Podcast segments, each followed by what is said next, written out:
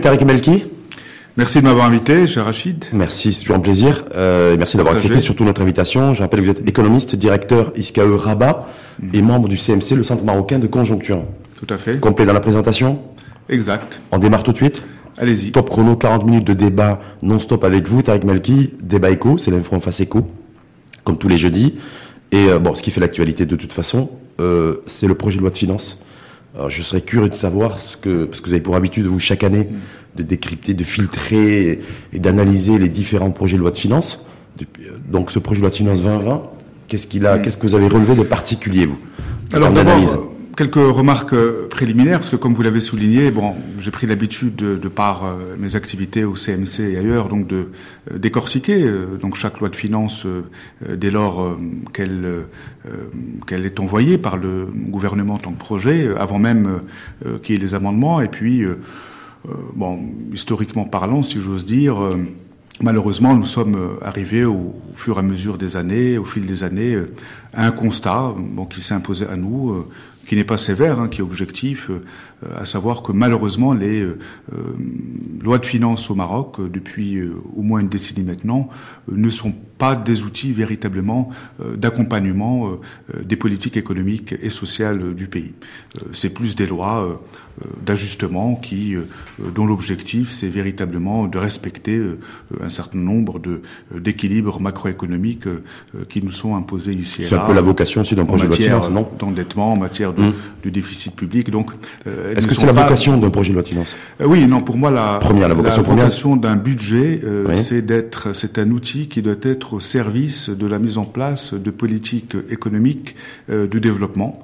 Donc, euh, qui dit politique économique de développement, donc euh, dès lors qu'on est dans un contexte euh, comme le Maroc, d'ailleurs, je voudrais faire quand même quelques remarques liminaires en, en, en, insistant sur le contexte dans lequel intervient ce projet de budget. C'est pas un, un, contexte normal. Pour, pour, finir mon propos d'avant, donc nous avons eu l'habitude malheureusement d'avoir des lois de finances très techniques, très comptables, qui rentrent dans un cadre, on va dire, de bien de bien-pensance imposée euh, par les institutions internationales, disons les choses Imposée par les institutions internationales. Oui, oui. chaque fois que j'entends ça, je comprends pas. Polichinelle. Oui. Mais euh, pourquoi vous dites ça? Pourquoi bah. vous aussi, Tariq Malki, vous dites qu'une fois de plus, c'est un, un, projet de loi de finances qui a le saut, en tout cas le marqueur. Je, parle de ceux d'avant. Je parle de ceux ah, d'avant. Malheureusement, ceux d'avant, nous étions prisonniers mmh. d'un schéma de pensée euh, universaliste, un dogme libéral qui, la doxa libérale, donc qui devait s'imposer à la plupart des pays euh, euh, du Sud notamment pour respecter donc euh, un certain nombre d'injonctions des institutions internationales dont le FMI, mmh. faire patte blanche pour dire les choses simplement, en contrepartie desquelles nous avions quelques facilités ici et là. Bon, mmh. nous étions habitués. On a pu le voir d'ailleurs dans la dernière levée. Le contexte actuel, hein pour le contexte actuel marocain et international, on pourrait y revenir. Pour moi, depuis une année, a changé de fond en comble. Mmh. nous sommes dans quelle situation aujourd'hui? uh, nous avons le débat euh, sur euh, le fameux modèle de développement mmh. euh, à travers qui est en marge du projet de loi de finances. Non, le, le, modèle de développement, c'est un modèle, c'est un projet englobant. Oui. C'est un projet de société, multicomposite, avec mmh. la dimension politique, institutionnelle, économique et sociale. Donc, restons sur la dimension économique et sociale.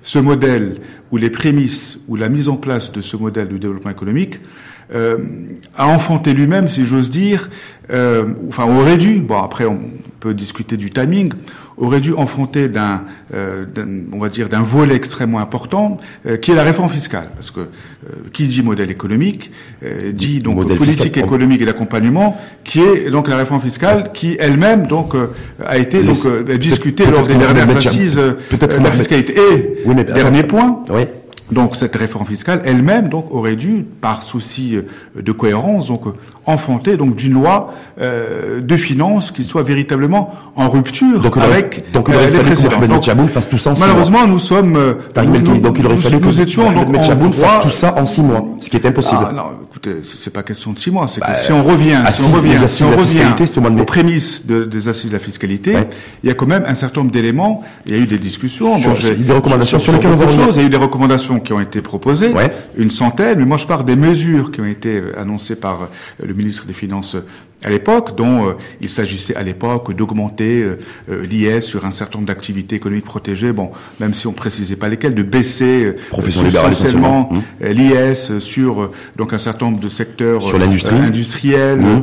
il était question de réformer l'IR mmh. afin de soutenir donc le pouvoir d'achat des ménages. Mais conditionné avec l'élargissement, conditionné par l'élargissement l'assiette fiscale, parce qu'il faut quand même revenir à, à un point Donc, noir de fiscalité, c'est la concentration. Et puis le sujet aussi par rapport Ouais. à cette fiscalité, c'est il était question aussi de, de promulguer euh, une loi cadre euh, euh, donc qui devait régir euh, la fiscalité au Maroc pour les 10-15 pro- prochaines années. Donc nous sommes dans un contexte de rupture. Il y a d'un côté ce, ce débat sur le modèle de développement, il y a euh, euh, cette réforme fiscale qui est en, en gestation, il y a la régionalisation. Nous, nous- On va- on va- parler, on va- on va aussi euh, également, il y a la réforme de l'enseignement à travers la loi oui, cadre. oui, oui, il y a les attentes et les besoins sociaux de la population. Donc il y a énormément d'enjeux vous, ce économiques et sociaux. finances 2020 de- Il est très, euh, il- n'est pas assez ambitieux. Pas assez ambitieux. Il n'est pas assez, il n'est pas assez audacieux. Oui. Euh, Il manque de volontarisme. Il manque, à mon sens, de, de substance politique. Euh, Il reste prisonnier de contingences technico-comptables. Moi, c'est un budget qui me donne l'impression d'avoir été concocté ailleurs pour répondre à un satisfecit, euh, encore une fois, d'un certain nombre quand d'institutions Quand internationales. vous dites ça, c'est sur le. dont peut-être. Quand vous euh, dites ça, c'est pour le bah, domaine, le parce domaine que- fiscal. Le domaine fiscal, parce que Ouais. ce- que Est-ce que, la primauté de ce projet de loi Ouais. 2020, c'est la fiscalité? Elle aurait dû, mais la fiscalité pour faire quoi? C'est-à-dire euh, l'idée. c'est Une pour ça fiscalité que- mondialisée. Non, c'est- un, c'est un, c'est un budget de, de, de, de un- un- une loi de finances euh, qui prêche, si j'ose dire, par euh, manque de vision. C'est-à-dire, on veut faire quoi? Parce qu'il ne s'agit pas de, de concocter à la va-vite un projet de loi de finances autour d'une table, le faire voter à la va-vite au Parlement en introduisant quelques amendements sans réelle discussion parlementaire autour. Non, le budget d'un État, d'abord, il y a des choix euh, préliminaires à, à définir, des choix économiques. C'est pour aller vers quelle direction? Est-ce qu'on veut soutenir la compétitivité des entreprises? Est-ce qu'on veut soutenir le pouvoir d'achat des ménages? Euh, Est-ce qu'on veut résorber euh, les disparités sociales et territoriales? On peut pas tout faire. Alors là, on nous annonce qu'on veut tout faire, mais en même temps qu'il faut qu'on respecte euh, un déficit budgétaire de 3,5%, mais qu'en même temps, on va faire 4% de croissance. Donc, il y a des hypothèses de euh, incohérentes. Mais- Euh, la, méthode ne me semble pas euh, la bonne. Les hypothèses euh, émises ne, ne me semblent pas les bons, les bonnes. Les choix économiques également, les options économiques euh, n'ont pas été euh, discutées. Est-ce que c'est véritablement on- un budget on- on- qui s'inscrit dans la relance par l'offre par la demande, sachant qu'on peut faire les deux, on, pourra y revenir. Vous regrettez que la loi cadre sur la fiscalité je, pas, que pas ce soit pas un budget politique d'abord. Moi, si je vous dis, si je vous dis que c'est euh, faute d'avoir aligné beaucoup un- plus l'économie nationale à la mondialisation, est-ce que là on n'a pas les Ah, prémices d'un d'un modèle, de notre, de notre modèle fiscal, de notre, Monsieur- qui soit arrimé aux standards internationaux Monsieur, ah oui, je- en matière de fiscalité On, on peut, on peut arriver aux deux choses. Là, euh, l'idée, ce que, ce, ce que vous êtes en train de me dire, euh, j'entends bien. L'idée, c'est que le Maroc a signé un certain nombre d'engagements euh, internationaux sur le domaine euh, fiscal, sur le domaine commercial, euh, sur le domaine environnemental et autres. Oui, lutte contre, Très bien. le, lutte contre le blanchiment d'argent aussi. Oui, voilà. Donc, on a bien compris, euh, tout le monde a bien compris que ce budget-là allait dans le sens de la lutte contre la fraude et l'évasion fiscale pour respecter donc euh, un certain nombre de, on va dire, de normes euh, ou bien de, de, de critères de convergence qui nous sont imposés, soit par l'OCDE, soit par l'Union européenne. par les deux. Non, mais à la limite, pourquoi pas? Moi, moi, moi, je ne suis pas contre que le Maroc puisse euh, entrer dans une sorte de convergence réglementaire. Est-ce que ça? Tout conformité ne peut nous faire que du bien. Est-ce que la mondialisation vous dérange? c'est pas le sujet. Malki, est-ce que la mondialisation vous dérange? En tant que tel, non, mais la manière dont elle est gérée, oui. Parce que ça, c'est la mondialis- mondialisation Oui, la manière. en, matière, en matière de fiscalité. Non, moi, ce qui me dérange, c'est l'ultralibéralisme. J'entends un discours euh, comme quoi l'ouverture économique euh, c'est formidable, euh, comme quoi l'ouverture économique euh, allait apporter le bien-être des populations, euh, comme quoi l'ouverture économique allait apporter la croissance, l'emploi. On voit au Maroc rien de tout ça. Au contraire, nous avons une croissance qui n'a jamais été aussi atone.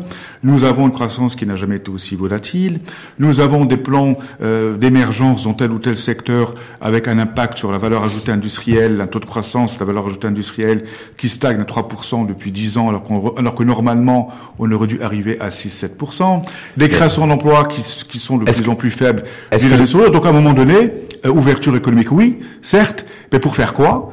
Et euh, donc en fait, Tarim euh, est sur la même ligne philosophique et politique et idéologique que Moulay Alami qui a annoncé aussi, euh, en plein en plein débat d'ailleurs sur le projet de loi de finances 2020, de vouloir reconsidérer bah, certains accords de libre-échange commerciaux, notamment avec la Turquie. En fait, ce que vous êtes en train de dire. C'est ce que nous disons depuis mmh. des années. Mmh. mais, ça, c'est la faute de, mais ça, c'est la faute de qui C'est la faute de ceux qui ont négocié ces accords dès le départ. C'est des accords qui ont été donc extrêmement, à mon sens, mal négociés. Mmh. Mais d'un autre côté, il y a, et c'est là que cette loi de finances aurait dû apporter, on va dire, une réponse à cela, nous avons un problème de compétitivité industrielle. On en parlera tout à l'heure. Nous avons un problème de base on va, en parler, on va en parler, on va en parler tout à l'heure. Produits est-ce que, est-ce que la priorité des priorités, consubstantiellement de marché, est-ce que la priorité des priorités pour l'exécutif et pour Mohamed Ben Charoun, ministre de l'économie des finances et la réforme de l'administration, pour ce projet de loi de finances 2020, ce n'était pas de, ça n'a pas été simplement de préparer le terrain de, en termes de normalisation de mise en conformité fiscale, dans un premier temps.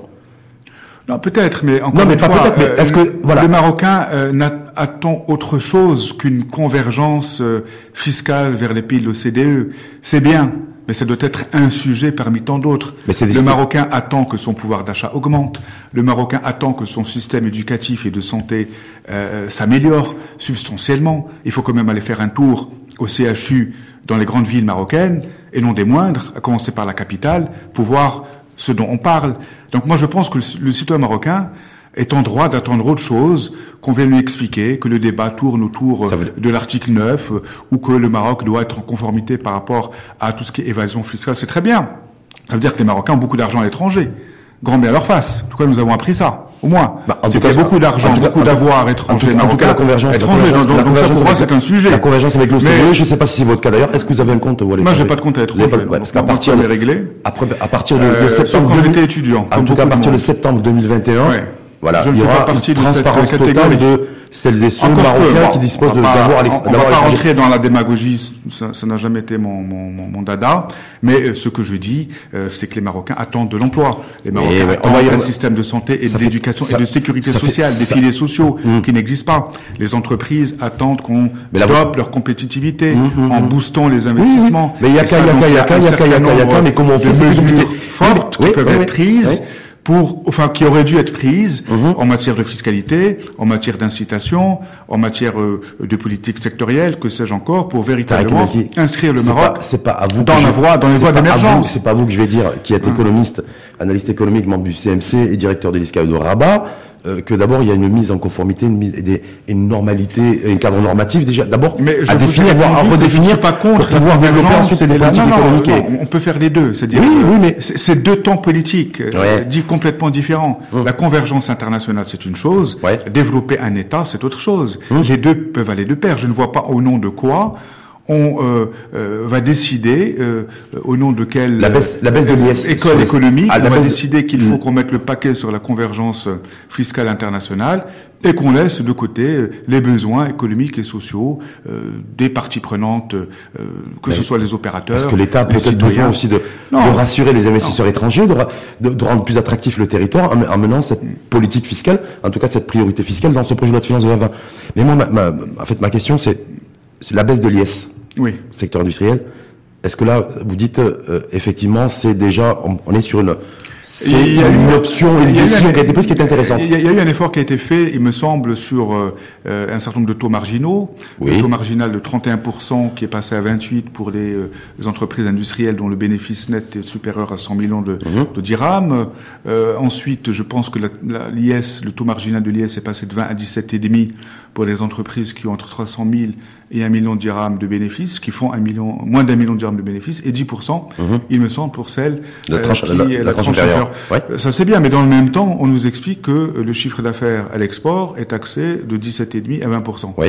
Il y a quand même quelque chose qui, une sorte d'incohérence. Qu'est-ce qui vous gêne À l'heure où on parle de compétitivité à l'export, à l'heure où on parle euh, du fait que les entreprises marocaines doivent prendre des parts de marché à l'international, à l'heure où on parle de compétitivité à l'export, ben, on va taxer davantage comment Est-ce qu'elles l'ont fait est-ce que tous les efforts financiers consentis ah bah, en tout cas, par l'État, avec ce type de mesures, consentis par l'État en termes de dépenses, en termes de dépenses fiscales, parce que la dépense fiscale, il faut savoir que quand vous dites effectivement, non, ça, ça c'est un autre sujet. Ça, mais quand vous dites non, non, mais quand la dépense fiscale, le je, vais, je vais y venir. il me semble que là le problème, l'exonération fiscale aussi, bah, ça c'est un soutien des entreprises à l'export, ça relève de l'économie de la rente. C'est Les dépenses un manque fiscales. à gagner pour l'État et pour les citoyens. Non, mais les, les dépenses fiscales, c'est pas Ouais. ça. C'est les cadeaux fiscaux qui sont accordés à des secteurs non productifs. Je C'est- suis désolé. c'est aberrant. Il faut en finir avec tout ce qui relève de la rente et inciter à l'émergence de nouveaux secteurs Mhm. euh, industriels ou autres qui soient porteurs, euh, qui euh, puissent avoir véritablement un impact sur la création d'emplois, un impact sur la dynamique économique, un impact sur la création d'emplois. Et il y a des secteurs, euh, l'électronique, on peut en parler, C'est-à-dire euh, tout ce qui est euh, énergie renouvelable. Oui, il y a des gros investissements qui sont il y a- consentis dans tous ces, secteurs- ces secteurs-là. Il y a des investissements qui sont consentis, mais il y a des investissements qui sont consentis. Il y a certains secteurs qui marchent bien, Mm. mais euh, il me semble aujourd'hui que ces euh, euh, incitatifs fiscaux, euh, ces euh, niches fiscales, Oui. qui quand même représentent un manque à gagner, vous l'avez dit, de 35 à 36 milliards de De dirhams dirhams, par ouais, an annuellement, ouais. pour l'État, Qui devaient et être revenus aussi transformés en appui budgétaire. Un certain nombre de, euh, d'entreprises dans des secteurs euh, qui ne sont pas productifs et dont l'impact sur la création d'emplois et sur le rythme de croissance est très faible. Et ça, c'est avéré. Et rien n'a été fait par rapport à ça. Mmh. Donc, on parle de la fraude, l'évasion fiscale, certes, mais on ne parle pas de tout ce qui est euh, sujet euh, euh, dont qui ont été euh, évoqués assez rapidement lors des assises, notamment celui donc euh, des dépenses fiscales. Donc, donc moi, pour moi, une réforme fiscale, elle doit répondre à euh, deux grands enjeux euh, s'agissant d'un pays comme le Maroc. D'abord, booster le pouvoir d'achat des ménages. Moi, je trouve ça quand même aberrant qu'il n'y ait euh, pas eu les prémices d'un débat, d'un dialogue social autour donc de la baisse des, de la fiscalité qui pèse sur le travail. Il faut quand même savoir que la fiscalité qui pèse sur le facteur travail a augmenté de près de 15 points cette décennie. La fiscalité sur le travail, les taux de fiscalisation sur le facteur travail dépassent les 35% quand on compare avec la fiscalité qui pèse euh, sur le capital. Le Maroc est à euh, l'un des taux de prélèvement obligatoire, quand vous prenez les, impôts plus les cotisations sociales, qui dépasse les 30%. Mmh, parce qu'on on, on- on est sur des niveaux Parce que qui, l'État est face à, face, euh, face à, face à Ah une ouais. situation. Face, mais nous face à une avons situation, atteint, il y a si vous beaucoup voulez, fraudeurs. fiscal. des maintenant, gens il ne sert à- à il il ne sert à Ça, c'est- rien Dites, dites aussi. d'augmenter dites les aussi, impôts sur ceux pourquoi- qui les payent. Pourquoi vous dites pas Il est temps d'élargir la base pourquoi vous fiscale. dites pas que ça, c'est c'est la conséquence directe L'enjeu du fait maintenant, que c'est des, d'élargir que la des base Marocains fiscale. qui se revendiquent citoyens Ouais, ne payent pas l'impôt. Ben voilà. Et que les 5% entreprises des qui se l'IR, oui, à peine, sont aussi. payés par les revenus professionnels. Ça, aussi, faut le dire. Aujourd'hui, Voilà, bien ça, faut le évidemment. dire. Le- 70% de la pression fiscale qui pèse sur le facteur travail, elle est euh, du fait des salariés. Donc, appelez, appelez Une minorité d'ailleurs de à plus de citoyenneté, euh, Moi, j'appelle tout court de et de citoyenneté fiscale. de civisme fiscal.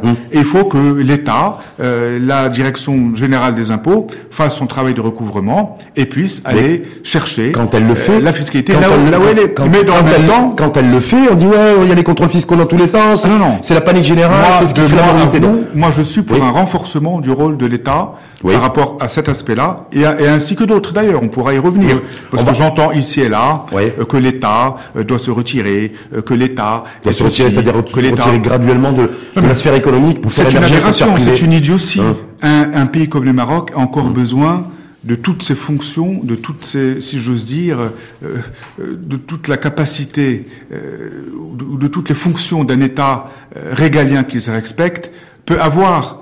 Euh, Je m'explique, dans le domaine euh, fiscal, euh, dans le domaine de l'identification des choix de politique économique, que ce soit le budget, que ce soit la fiscalité, que ce soit la monnaie, peut-être qu'on aura l'occasion Oui, d'y revenir, ouais. dans la définition des secteurs qui, qui doivent être développés, etc., etc. Donc moi je crois qu'au contraire on a besoin de beaucoup plus d'État. Aujourd'hui, il est clairement, dont il est. il est clairement établi, c'est pas Rachid Alaoui qui le dit, c'est tous les rapports de euh, internationaux qui sont faits dans ce sens, que ce soit par la Banque mondiale d'ailleurs, encore un tout, tout récemment, les relais de croissance de notre économie, c'est effectivement le renforcement d'un secteur privé beaucoup plus fort et beaucoup plus présent et qui investit dans l'économie nationale. Voilà. Et avec aussi une ouverture, une ouverture beaucoup plus certaine des secteurs d'activité à la concurrence. C'est les deux aspects. Donc, je comprends votre position euh, philosophique, idéologique d'avoir un État fort et qui soit omniprésent dans pas un l'économie État nationale. centralisateur. Hein, quand je Oui, dis non, État fort, Mais c'est un État qui tout cas, pratique ce que en tout cas, j'appelle préconisé par ceux qui sont ceux qui nous veulent du bien, État c'est centralisateur, c'est terminé. C'est l'émergence d'un euh, secteur privé.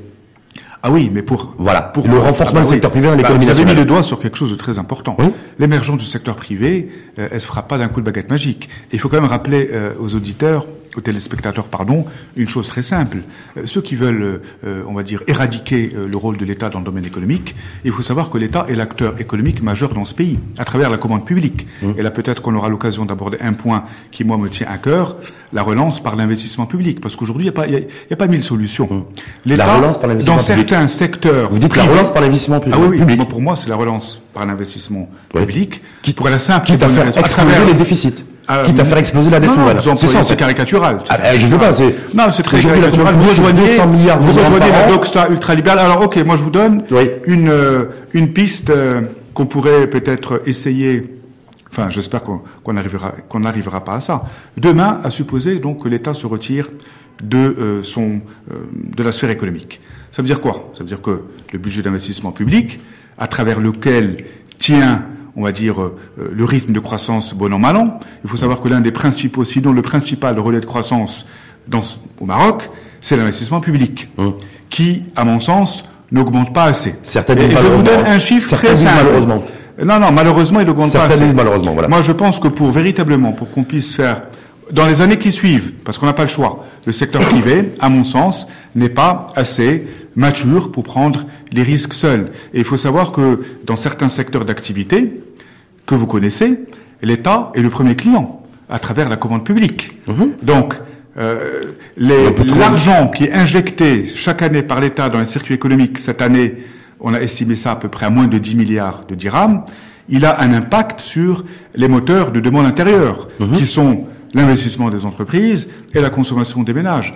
Eh ben lorsque vous, euh, nous avons fait cette simulation donc au niveau donc du centre marocain de conjoncture, ce regain d'argent qui est injecté dans l'économie nationale, moins de 10 milliards de dirhams, va à peine faire en sorte de euh, d'impacter la demande intérieure de 12 à 13 milliards de dirhams par an, ce qui représente à peine 1% du PIB, à travers ce qu'on appelle le coefficient multiplicateur. Ça, bon, on va pas rentrer dans la technique. mais tout ça, tout, ça, pour dire que, dire quoi? Tout ça pour dire que l'argent injecté par l'État, les moyens mis en place par l'État pour booster le rythme de croissance, ne suffit malheureusement pas pour justement euh, D'où le passage de relais, de, de changer véritablement le secteur public secteur privé. De, de palier de croissance.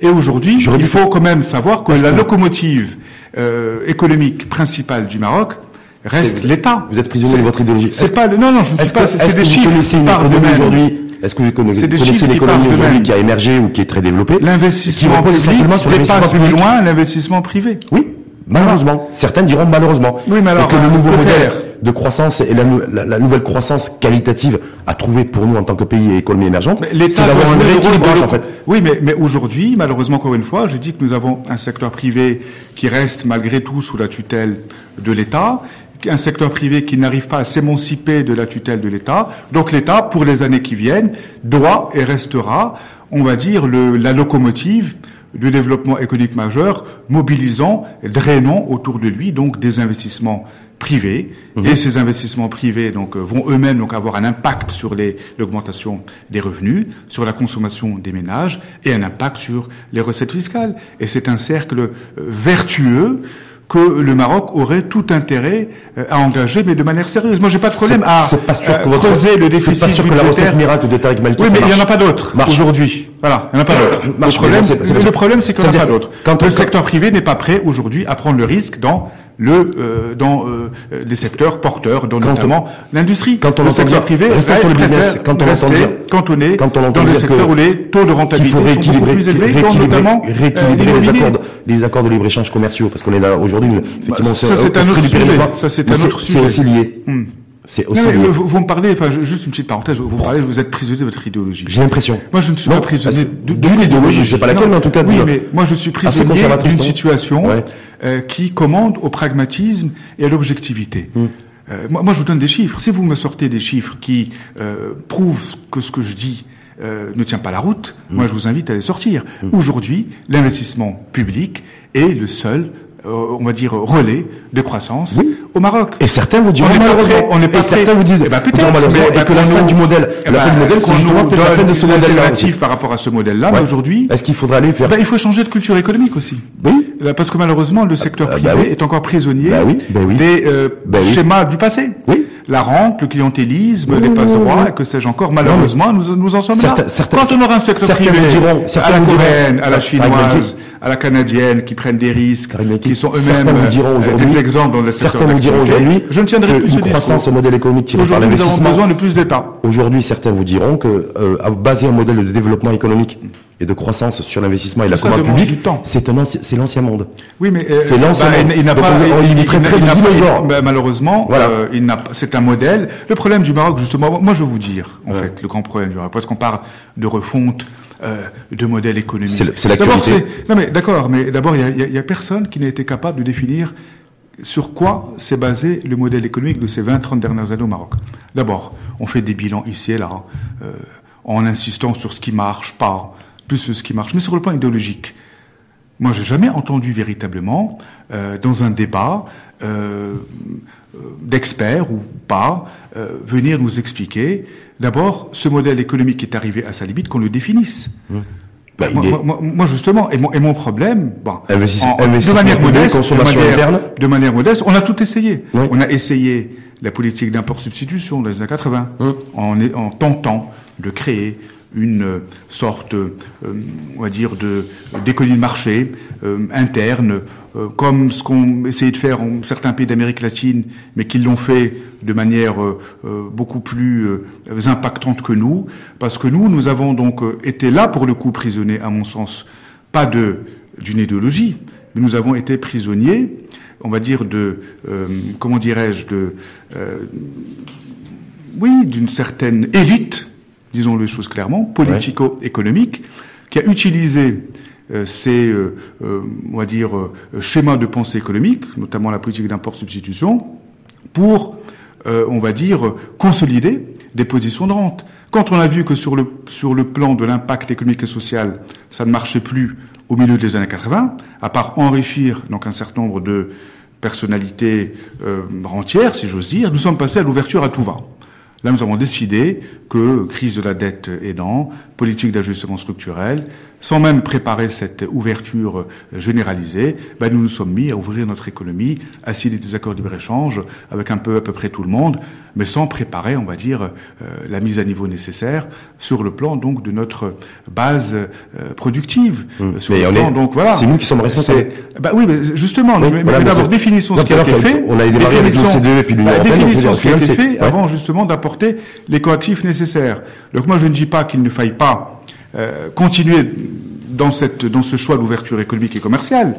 C'est un choix. est-ce qu'on a le choix Nous n'avons pas le choix. Voilà. D'accord. Mm. Mais il y a quand même moyen de réviser donc euh, un certain nombre de, euh, de choix, euh, notamment d'accords libre-échange, Vous êtes d'accord avec qui sont extrêmement Est-ce que vous êtes d'accord avec Moulay Abdelhamid sur le principe, de reconsidérer les accords de libre-échange commerciaux, y compris avec la évidemment. Il y, a, Turquie. il y a des secteurs d'activité marocains qu'il convient de protéger, qui ont été livrés à une concurrence Donc vous êtes pour le féroce protectionnisme sur certains aspects, et sur certains secteurs. C'est la Morlande d'une économie, le que oui. protectionnisme, non Non, parce que de l'autre côté, ils font Certains experts internationaux Pas économistes Non, non, considèrent que le protectionnisme, c'est la Morlande d'une économie. Euh, bah, Pas vous. écoutez, les pays asiatiques, euh, Hum. euh, avant qu'ils s'ouvrent euh, de cette manière-là, Oui. il faut savoir que le modèle de développement sud-coréen, même chinois, d'abord, ils ont, euh, euh, on va dire, protégé leur économie. Ils ont développé donc un certain nombre de secteurs d'activité qui considéraient porteurs pour l'avenir de leur économie. D'abord en le protégeant donc euh, de la concurrence étrangère, en le protégeant des investissements étrangers. Et une fois que ces secteurs-là sont arrivés Non, non, non, non. à maturité, ben, ils ont ouvert progressivement leur économie, barrière, suppression progressive des barrières tarifaires, puis introduction d'une certaine dose de protectionnisme à travers les barrières vous savez, quand vous avez- Et c'est comme ça. vous D'abord, on développe milliard- un l'économie de l'intérieur.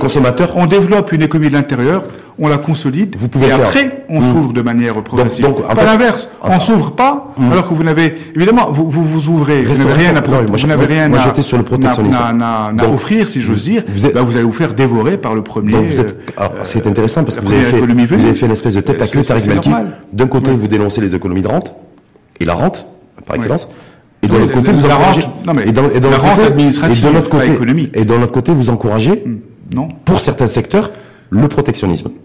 pour protéger. Non, mais ça n'a rien à voir avec la rente, ça. Non, mais quand on protège, ça, c'est pour protéger des secteurs. Quand aujourd'hui on pour protéger des emplois. Aujourd'hui, quand on empêche. La France le fait. L'Union européenne le fait. Non, mais restons sur le Maroc. Est-ce qu'ils sont pas propres à nous taxés de rentier Il y a une frontière très impérable entre une politique basée sur le ça, protectionnisme la rente, et sur la défense commerciale aussi la défense commerciale, c'est préserver la rente de d'activité de notre pays. Allez voir certains. La rente, c'est autre chose. Allez voir les chefs d'entreprise qui euh, qui sont euh, qui sont dans la. Bah, moi, je veux vous dire, allez voir les chefs d'entreprise dans, le textile qui mettent la clé dans la porte toutes les semaines, euh, qui sont obligés de licencier des centaines de familles euh, parce qu'ils n'ont plus de travail à leur offrir, dans un pays où le système de protection sociale et de couverture sociale médicale n'existe pas. Ça, moi, moi j'aimerais bien qu'on puisse, que vous alliez vous adresser à cette catégorie, leur expliquer que vous protégez, ça relève de la rente.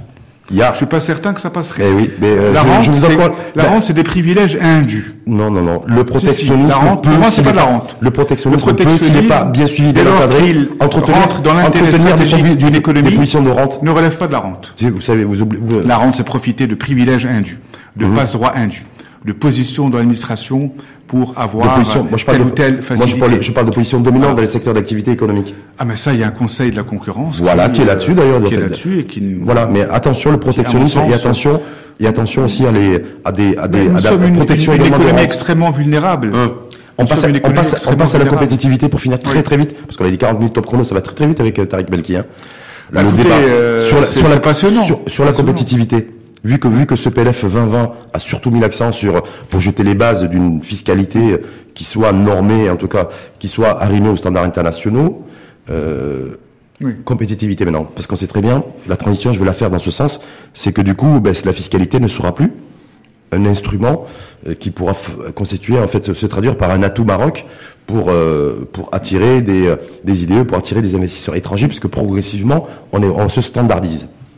Donc du coup, pour retrouver la compétitivité ou pour relancer la compétitivité, quelle est la marge de manœuvre? Si c'est plus la fiscalité. Euh, c'est ce que je vous ai dit, c'est que lorsque vous allez, lorsque vous cherchez donc les mesures donc au niveau euh, du PLF 2020 pour soutenir, doper la compétitivité euh, économique, euh, fiscale, financière donc de nos euh, DTPME, parce qu'en en, l'occurrence il s'agit de permettre de booster la compétitivité des très petites et des moyennes entreprises. Mmh. c'est des mesurettes à caractère technique, sans grand impact. Ça, j'ai bien compris. mais qu'est-ce qu'il aurait, fallu faire pour vous, Qui n'auront pas véritablement, donc. Qu'est-ce qu'il aurait fallu prendre comme décision? Je dis une fois de plus, on bascule dans un nouveau paradigme fiscal, où du coup, la fiscalité ne sera plus un instrument, euh, compétitif euh, pour tous les pays du monde. D'ailleurs, on le voit bien, c'est, c'est pas proprement que c'est, il y a un alignement qui est fait et des voix qui s'élèvent aujourd'hui pour dire de toute façon la fiscalité, pas de lien entre fiscalité et compétitivité, c'est pas là. Voilà. Donc du coup, on peut être compétitif non, c'est vrai que sur le plan de la marge de manœuvre euh, fiscale de l'État par rapport donc à la compétitivité des entreprises, euh, la enfin, les marges de manœuvre fiscales sont très, euh, sont assez réduites. Là, je vous ai parlé. Bon, il y a quand même eu un effort substantiel euh, qui a été fait, euh, notamment donc pour baisser le taux marginal de l'IS, mmh, mmh, donc au niveau donc des, des PME. On joue plus sur la fiscalité. C'est plus la fiscalité. Donc, l'enjeu de la compétitivité ne sera plus la fiscalité. On a bien compris ça. De moins en moins. Peut-être sur un aspect. Oui. Peut-être sur un aspect pour soutenir l'innovation et la recherche et développement. Là, c'est mmh. le parent pauvre des politiques publiques au Maroc. Là, à mon sens, ce projet de loi de finances, peut-être il pêche par un manque par rapport donc à une absence de vision, notamment pour encouragement, incitation euh, fiscale, R&D, recherche, développement, innovation, que je défends pardon mmh. euh, depuis plusieurs années, qui est donc le, le crédit impôt recherche, qui a mmh. euh, fait ses preuves donc pour aider justement donc à les entreprises donc à investir dans le renouvellement de leurs capacités productives. Ça c'est quelque chose La CGM a plaidé qui aurait dû être fait. Bon, moi personnellement donc je plaide sur ça depuis plusieurs mmh. années. Malheureusement ça n'a pas été fait. Non, moi, moi je crois que que l'enjeu donc pour, pour améliorer donc la compétitivité de nos PME, c'est principalement le, financement.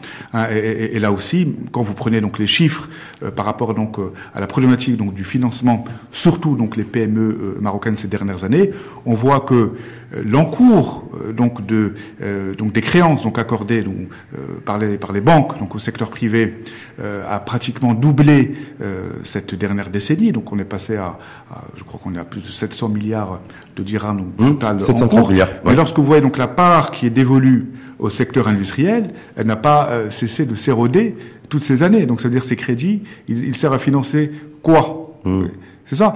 Et la part de ces crédits, ça, ça, veut dire, ça veut dire aussi, ça veut dire, aussi au PME n'a cessé de se, euh, de, de, de, diminuer ces dernières hmm. années pour tomber à moins de 20%. Alors que c'est le secteur industriel et plus particulièrement les PME qui ont besoin de cette manne financière. Ça veut dire que les banques bah, préfèrent financer des secteurs où, ma foi, le risque euh, est beaucoup euh, euh, moins important. parce que les banques ont aussi, aussi vu, ont aussi vu le, taux, le taux et la courbe de croissance oui, mais à un moment donné, c'est pour ça que je reviens au rôle de l'État. À un moment, ce qu'on attend de l'État aussi, c'est de tracer une vision économique. il y a des politiques économiques il faut, que, je veux dire, l'État doit prendre en main ses leviers économiques à travers des politiques économiques, on va dire, euh, de relance, à travers le budget, à travers la fiscalité et à travers le levier de la monnaie. La politique monétaire est également un levier donc extrêmement important est-ce que, c'est que l'État doit Melki qu'il faut mais qui, moi je considère qu'on est encore extrêmement faut actionner. Euh, frileux. Il faut que la politique monétaire de l'État est-ce qu'il faut flexibiliser accompagne justement ce est-ce processus est-ce qu'une possible de développement une probable dévaluation monétaire et il, ne s'agit pas uniquement de baisser les taux. Il ne s'agit pas uniquement de baisser les taux directeurs. Est-ce qu'une euh, c'est autre chose. Est-ce qu'une d'ailleurs c'est bien parce que nouvelle flexibilité du dirham. Est-ce qu'on peut est-ce qu'on peut vont être obligés de s'y mettre au discours. Soyons synthétiques et pragmatiques. Eh ben, voilà. Est-ce que la monnaie, est-ce que le dirham demain, selon vous à l'heure des crypto-monnaies, à l'heure de tout ce nouveau monde, on peut avoir aussi, peut être un instrument de, de, de relance, de relance de la compétitivité? Mais la monnaie, ça c'est en amont. Ça c'est en amont. Ça c'est en amont. Une fois qu'encore une fois vous avez réglé le problème de compétitivité industrielle. Moi pour moi l'enjeu même c'est la compétitivité industrielle, l'offre de production, l'offre Maroc. Hmm. Qu'est-ce que dans les années qui viennent, on va offrir au marché marocain et au marché étranger hmm. Là, j'aimerais qu'on s'arrête quelques mais ça, secondes sur cette question. Ça, c'est le secteur privé. Ça, c'est le secteur privé, c'est pas, le secteur public. Hein. Mais, mais, mais, mais le, le, rôle de l'État, c'est d'impulser, d'une hmm. certaine manière, de définir, comme l'ont fait un certain nombre de pays asiatiques, un certain nombre de secteurs d'activité où on considère qu'il y a des points de croissance à avoir au Maroc ou à l'étranger. L'automobile est un excellent exemple. Moi, là, pour, pour le coup, je ne vais pas critiquer les choix qui ont été faits. Moi, je pense que sur le secteur de l'automobile, nous sommes en train véritablement d'arriver à quelque chose de très intéressant à travers donc la mise en place est-ce qu'on prête, est-ce est-ce que, est-ce que Tariq Malki a prêté l'oreille à ce qui, à ce qui se dit dans l'Hexagone actuellement?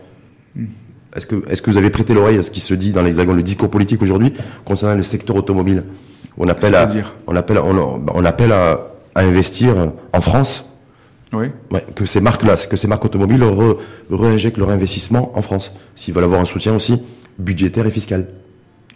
Donc quand vous dites voilà la stratégie, ben voilà il faut aussi prêter l'oreille à toutes ces sirènes, à tout ce qui se dit aussi. Non, mais on, parle de la même chose. Vous avez aujourd'hui. Non mais d'accord, mais aujourd'hui l'idée, euh, là vous parlez de deux donneurs d'ordre, hum. Renault, euh, PSA. Ouais. Mais euh, lorsque vous voyez la, la politique industrielle dans le secteur automobile telle que, à mon sens, elle semble être conduite, il y a des choix, à mon avis, irréversibles, sur lesquels ni l'État français euh, ni l'Union européenne ne pourront revenir, parce que cette, il faut quand même savoir que cette filière économique, cette filière industrielle, pardon, a quand même mobilisé des milliards, des dizaines de milliards d'euros d'investissement de la part du constructeur, mais aussi d'un certain nombre donc, de donneurs d'ordre de rang 1, de rang 2, qui eux-mêmes donc euh, sont en train de créer un écosystème industriel de euh, sous-traitants, voire de, co de co de contractants, euh, si j'ose dire, mhm.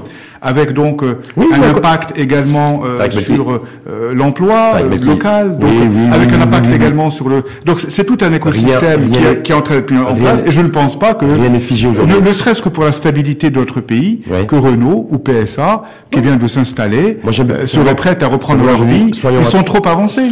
Soyons avancés. Le chiffre d'affaires à l'export du secteur automobile, et là pour le coup, je défends le gouvernement, est quand même le la veille économique, la veille économique l'intelligence économique. Niveau de la balance commerciale. Ça vous parle, la veille économique et l'intelligence économique. Bah, je que être bienveillant. Pourquoi voulez-vous être bienveillant par rapport au discours politique qu'il peut y avoir dans les pays y compris, la, y compris notamment l'Hexagone aujourd'hui au niveau des, au niveau du secteur automobile, tout simplement. Non mais moi, tout en ayant aussi un œil averti sur la voiture autonome. que demain, ni Renault ni PSA ne vont retirer leur bille du Maroc dans les années qui viennent. Hum. J'en suis persuadé. Moi, ce que je vous dis, une chose très simple, c'est que continuez à consolider ce pôle-là, diversifions les, les, constructeurs, les donneurs d'ordre. Il y a les Américains, il y a les Chinois, il y a les Indiens. Euh, là aussi, l'idée, donc, c'est de véritablement donc de créer une filière automobile intégrée en partie ou en totalité, le taux d'intégration mmh. il est quand même à 50-60% aujourd'hui, pour faire en sorte que le Maroc, dans la décennie qui vient, puisse être véritablement un acteur euh, majeur, un fabricant de composants automobiles et qui euh, puisse être demain en capacité de travailler avec n'importe quel constructeur dans le monde, que ce mmh. soit Renault, PSA ou d'autres. Et ça va nous faire, d'une certaine manière, ça va nous, ça ne nous lira plus les mains comme peut-être c'est le cas aujourd'hui. Et puis, et puis, il n'y a pas que le secteur, il y a pas que le secteur automobile. Lorsqu'on parle de développement économique, et c'est là où je reviens au rôle de l'État. Il, reste deux minutes chrono. Il faut être visionnaire. Euh, on parle de l'automobile, il y a l'électronique, il y a le, il y a l'économie numérique dont on parlait, tout ce qui est big, big et open data. Il y a le tourisme et l'agroalimentaire. Oui, non, mais surtout, surtout l'agroalimentaire. Parce que vous parliez sur d'autres filières. Et vous avez raison. Euh, mm. L'agroalimentaire est un élément essentiel. Et là, on peut le coupler avec euh, la régionalisation avancée à travers l'émergence d'un certain nombre de euh, pôles régionaux, ce qu'on appelle un peu les, les, vocations euh, régionales. Et ma foi, oui, euh, le Maroc gagnerait à intégrer davantage ces filières agro-business. Merci en tout cas à vous. Merci à vous. Tarek Melki et donc belle journée. Donc je l'ai dit, sortie de votre nouvel ouvrage, quelle voie d'émergence pour l'économie marocaine d'ici une quinzaine de jours. Tout à fait, d'ici la fin du mois. Au fin du mois, fin de, fin du mois de décembre. En tout cas, merci, merci à vous. Merci à vous pour l'invitation. Merci et belle journée. Également. Et puis débat top chrono, sympa.